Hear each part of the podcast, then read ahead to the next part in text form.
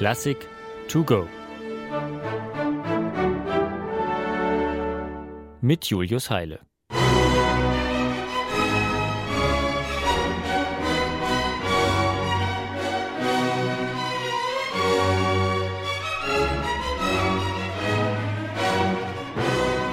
Wie halten Sie's denn so mit der Liebe? Sind Treue, Aufrichtigkeit und Seelenverwandtschaft für Ihre Beziehung wesentliche Kriterien? Oder ist's Ihnen wichtiger, dass es im Bett gut läuft?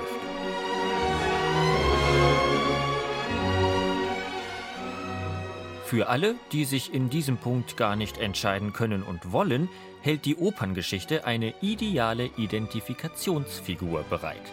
Richard Wagners Tannhäuser.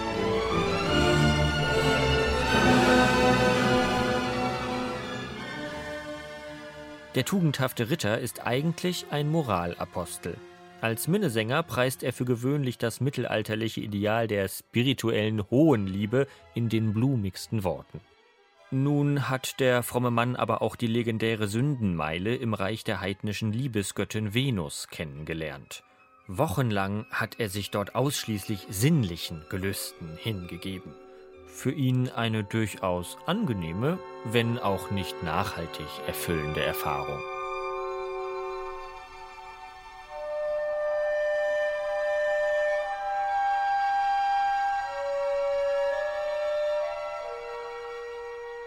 Je nach Standpunkt mag man das nun bemitleidenswert oder beneidenswert finden, in jedem Fall aber stößt dieser Vergnügungstrip zum Venusberg auf das größte Unverständnis am anständigen Hof des Landgrafen von Thüringen.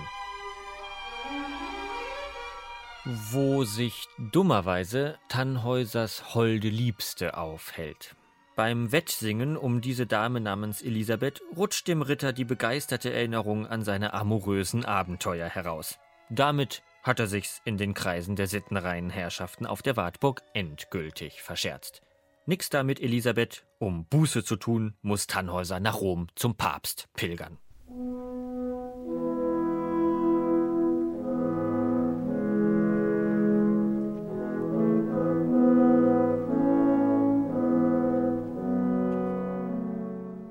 So weit, so gut die Story von Wagners Oper.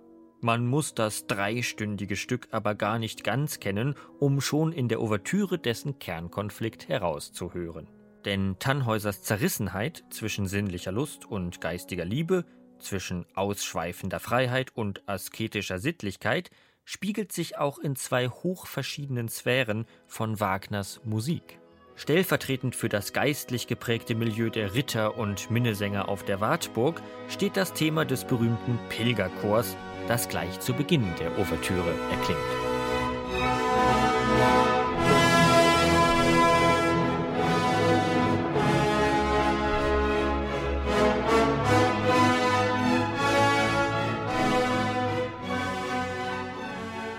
Eine ehrwürdige, gepflegte Musik in konservativer Harmonik und gleichförmiger Rhythmik, wie von einem Männerchor gesungen. Das ist die gute alte Tradition, der Wagner alias Tannhäuser aber eben auch eine flirrende, neuartige Klangwelt gegenüberstellt. Die Musik des Venusbergs.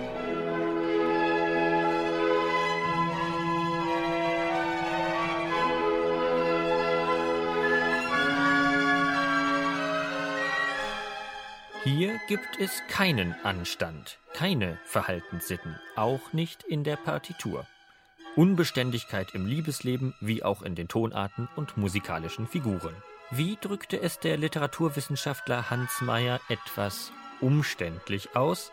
Die erotische Eindeutigkeit der rhythmischen Bewegung wird durch chromatisch aufsteigende Sextolengänge der Celli gestützt.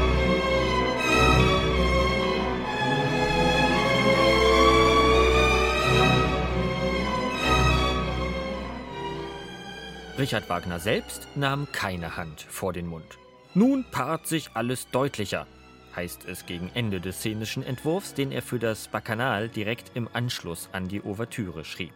Diese Venusberg-Orgie mit einem liebestollen Personal aus Amoretten, Nymphen, Faunen, Sirenen und Bacchantinnen komponierte Wagner übrigens erst rund 15 Jahre nach der Dresdner Premiere seines Tannhäuser. Als Balletteinlage für eine skandalumwitterte Aufführung 1861 in Paris. Die inzwischen erkämpfte Freiheit im Tonsatz schlug sich hier in einer besonders freizügigen Darstellung der obszönen Handlungen und Ergüsse unter Einsatz von viel Schlagzeug nieder.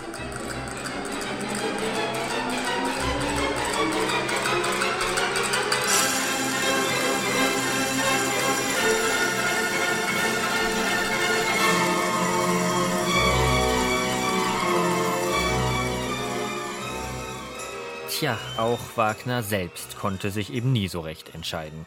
Zwischen dem Dasein als getreuer Ehemann und Hüter der deutschen romantischen Tradition oder eben als Verführungskünstler und musikalischer Revolutionär. Wobei das eine natürlich nicht zwingend mit dem anderen zusammenhängen muss.